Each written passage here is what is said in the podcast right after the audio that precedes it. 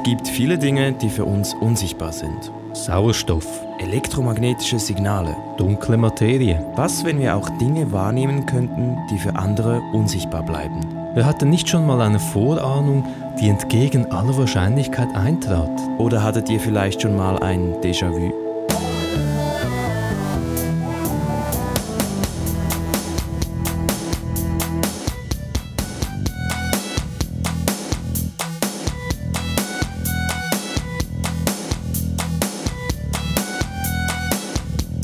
Außersinnliche Wahrnehmung ist ein spannendes Konzept, das aktiv erforscht wird. Doch was steckt wirklich dahinter? Mein Name ist Marko Kovic. Und ich bin Tobias Füchslin.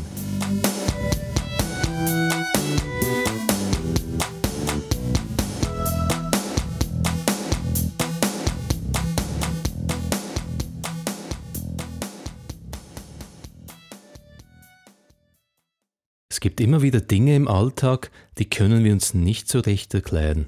Vielleicht ist es euch schon mal passiert, dass ihr an eine Person gedacht habt und kurz darauf hat diese Person euch angerufen. Oder ihr seid unterwegs und plötzlich denkt ihr euch, jetzt starrt mich doch jemand von hinten an. Ihr dreht euch um und tatsächlich jemand ist euch am Anschauen. Etwas, was bestimmt alle von euch schon mal erlebt haben, ihr kommt in eine Situation, wo ihr plötzlich denkt, Moment mal, dieses Setting, das ich hier vor mir habe, das habe ich irgendwie schon mal gesehen. Also ein klassisches Déjà-vu. Besonders beeindruckend wird es, wenn wir von Dingen träumen, die dann am Tag danach Wahrheit werden. Oder wenn man das Gefühl bekommt, man sei mit der Zeit verschränkt. Vielleicht ist es euch schon mal passiert, dass ihr morgens zu spät unterwegs wart, etwas verspätet auf dem Gleis wart beim Bahnhof und siehe da, der Zug hatte auch gleich Verspätung, als hättet ihr es irgendwie schon geahnt. Solche Phänomene begegnen uns fast tagtäglich. Oft kommt man in diesen Situationen dann in eine Art Erklärungsnot. Wie genau soll das passiert sein, dass ich etwas spüre, was ich mit meinen normalen menschlichen Sinnen eigentlich so nicht auf Anhieb erklären kann? Eine Art, mit solchen doch recht speziellen Erfahrungen umzugehen, wäre einfach zu sagen, es ist halt Zufall. Doch kann es wirklich sein, dass Dinge, die immer wieder passieren und uns verblüffen, einfach nur Zufall sind? Oder vielleicht ist es auch einfach der Fall, dass es noch Mechanismen gibt, die wir noch nicht erklären können und vielleicht so in Zukunft noch äh, entdecken werden und dann schon erklären können, und zwar halt außerhalb unserer normalen sinnlichen Wahrnehmung. Die Idee außersinnlicher Wahrnehmung, auf Englisch Extrasensory Perception ESP, ist sehr weit verbreitet. Nicht nur haben viele Leute solche Erlebnisse erlebt, sondern es gibt auch tatsächlich viele Leute, die daran glauben, dass es so etwas wie einen sechsten Sinn gibt. Für die Schweiz, da kennen wir die Zahl ungefähr, da sind es gut 30 Prozent, die glauben, dass Leute, dass es Leute gibt, die so etwas wie einen sechsten Sinn haben oder eher haben.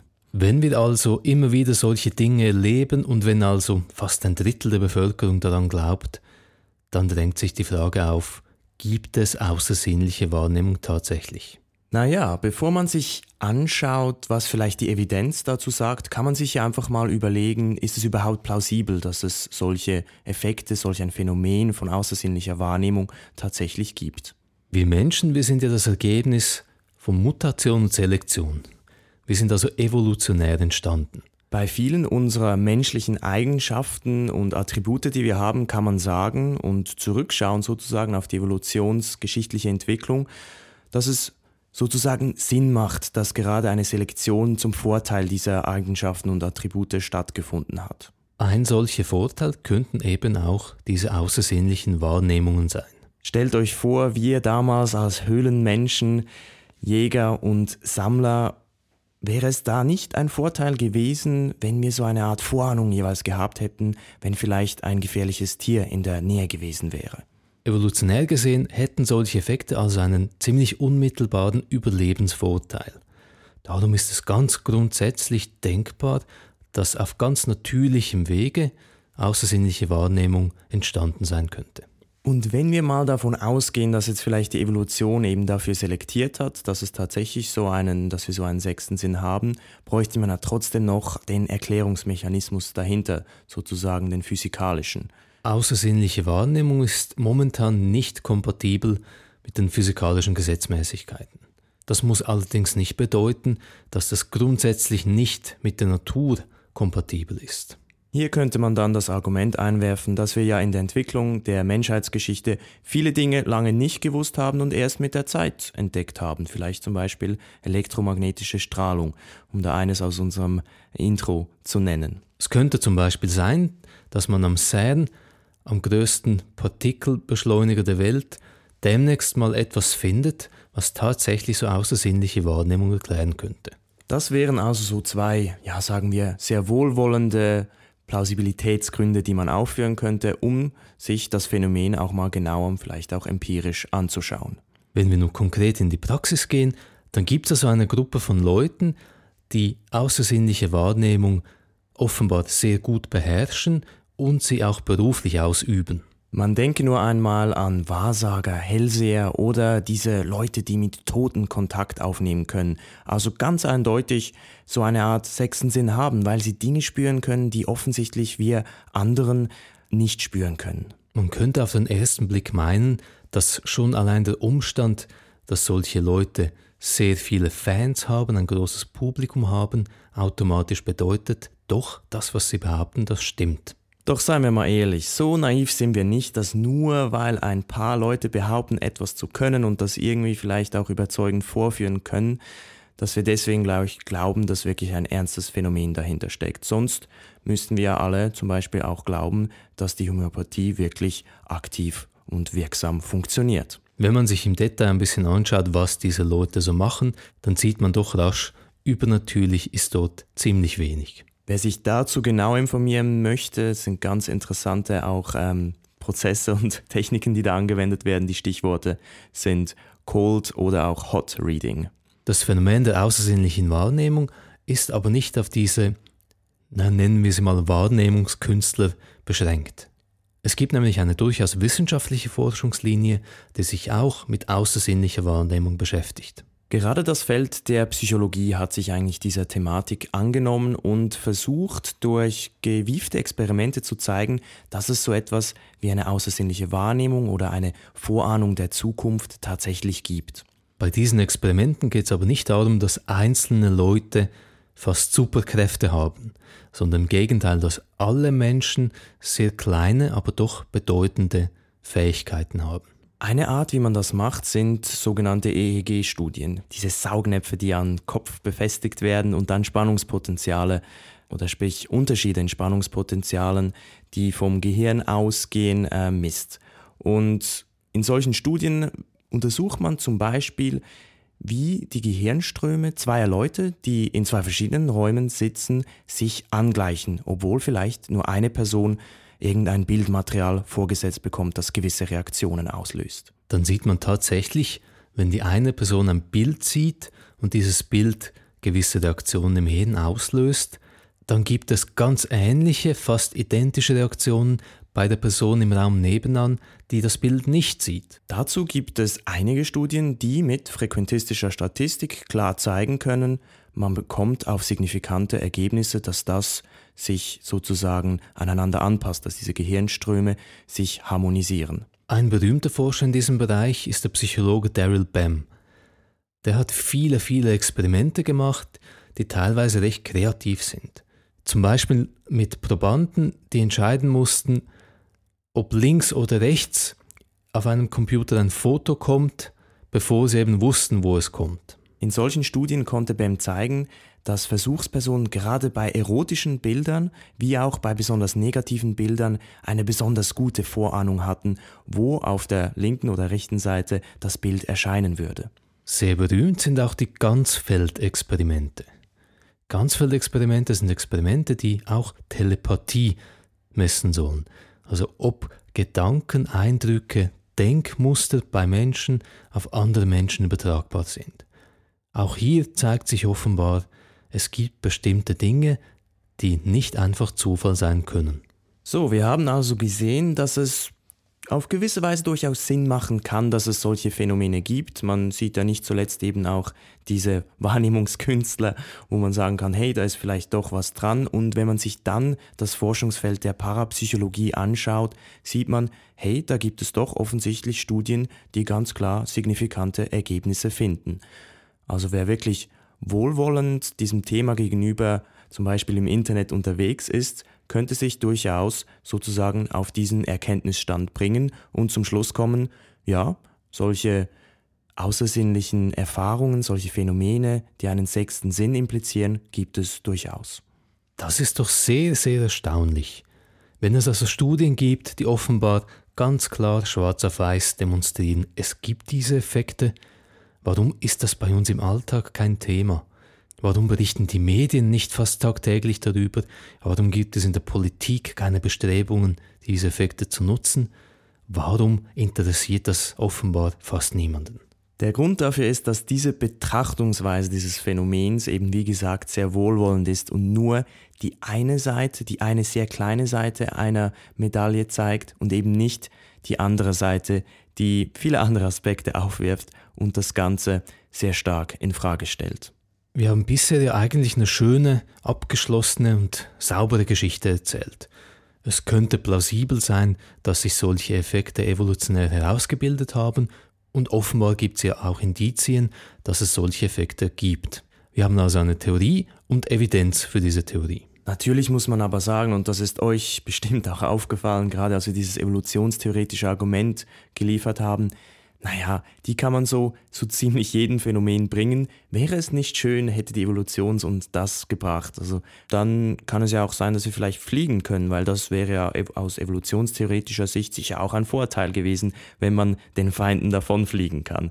Also das kann man für so ziemlich viele Dinge äh, in die Waagschale werfen. Sozusagen ein Alleskönner-Argument. Die Theorie hinter dem Ganzen ist also eigentlich nicht so wahnsinnig überzeugend.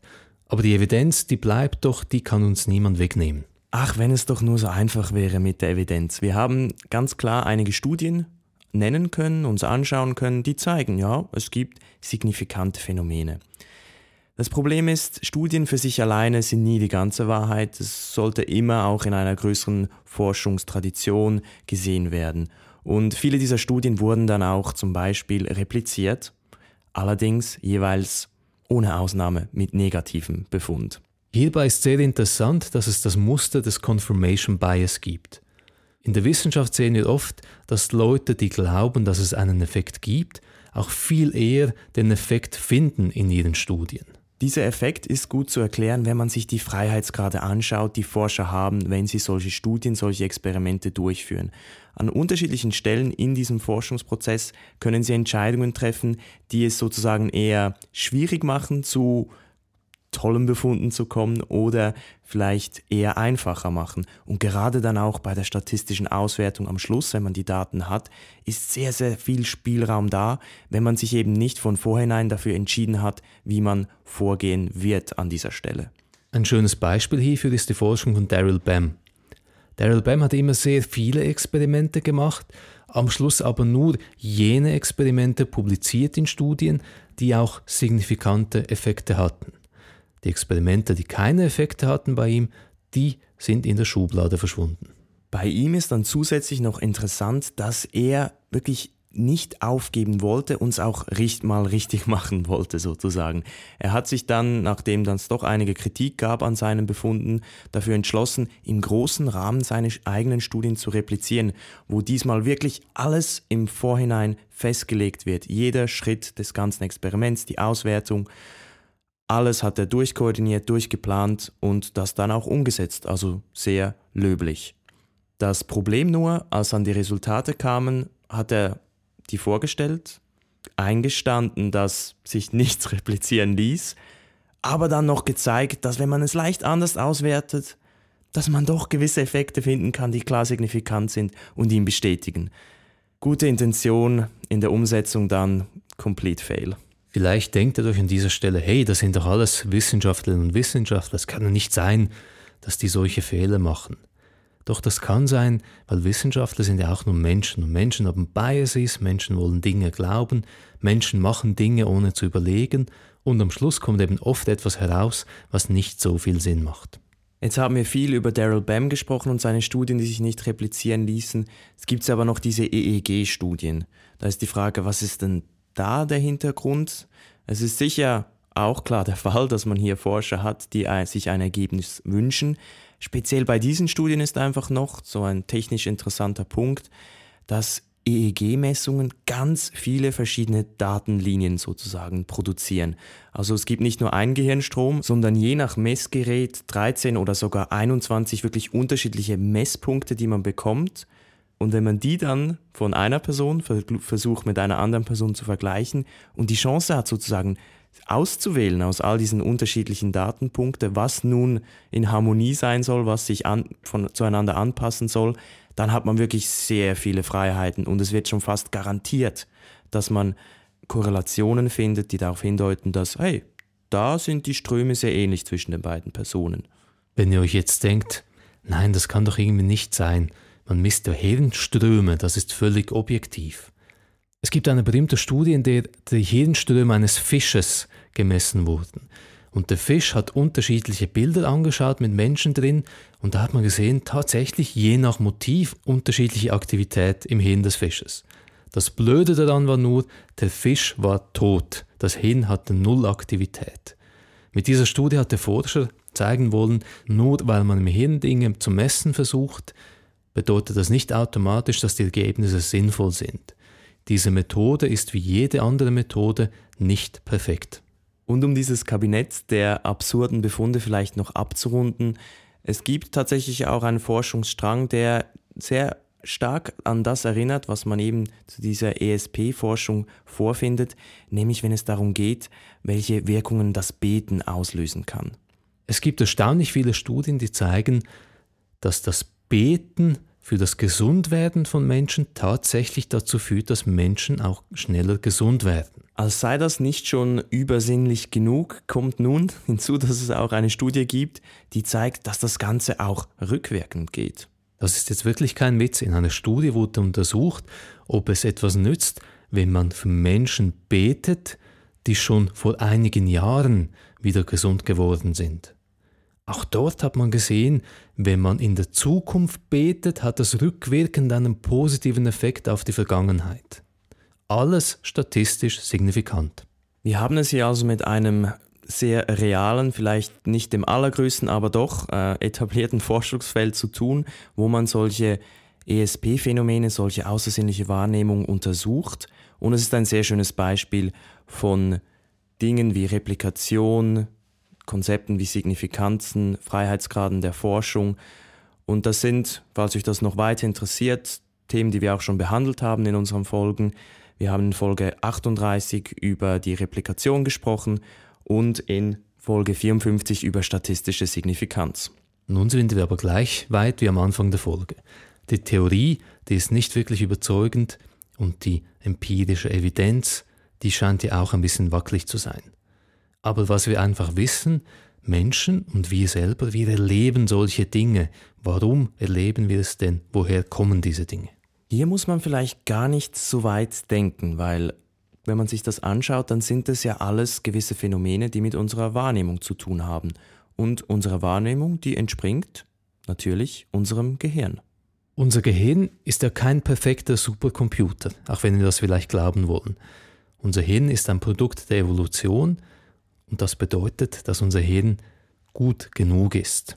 Die Idee und die Forschung zu kognitiven Verzerrungen beschreibt das sehr schön und zeigt sehr schön, wie eben unser Hirn fehleranfällig ist.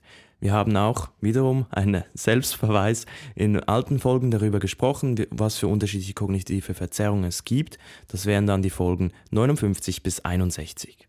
Eingangs hatten wir ja das Beispiel vom Telefon. Wir denken an eine Person und genau in diesem Moment ruft sie uns an. Wenn man sich das dann genau überlegt, hat man vielleicht die Wahrscheinlichkeit, dass genau diese Person anruft, etwas unterschätzt.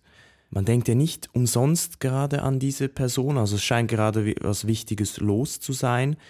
Und man hat nicht an all die Situationen gedacht, wo man an die Person gedacht hat und sie nicht angerufen hat. Also vielleicht sagen wir, die Chance ist permanent 1% und dann passiert es halt 99 Mal nicht, dann einmal aber schon, also völlig erwartungsgemäß. Aber für uns erscheint es einfach als ein großes Wunder. Ganz ähnlich verhält es sich mit unseren Träumen. Wir träumen ja ganz, ganz viele Dinge und die meisten Dinge, die wir träumen, die haben dann mit dem Alltag nicht unmittelbar etwas zu tun.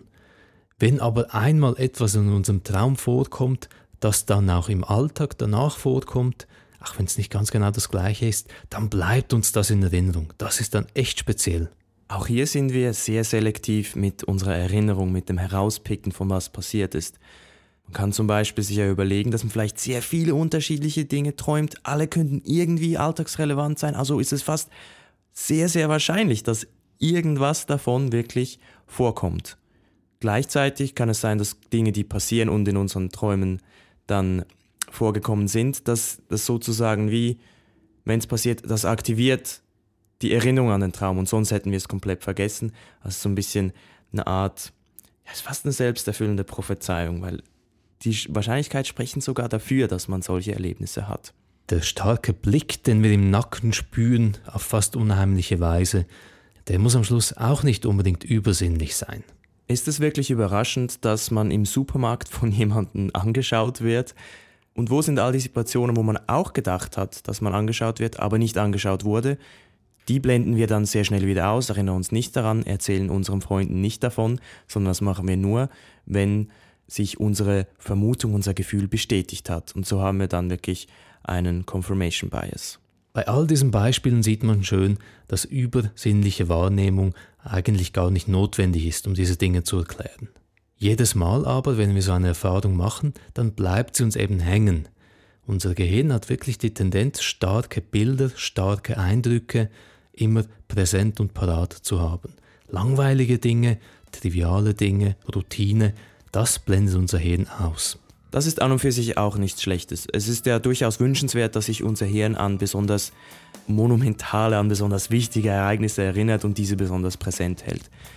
Leider eben können wir als Menschen, kann unser Gehirn nicht gut mit Wahrscheinlichkeiten intuitiv umgehen und markiert so gewisse Ereignisse, die eigentlich nicht speziell sind, als speziell und versucht dann irgendwie noch eine schöne Geschichte daran heranzuhängen und das irgendwie zu erklären und plausibel zu machen, auch wenn das sozusagen gar nicht nötig wäre.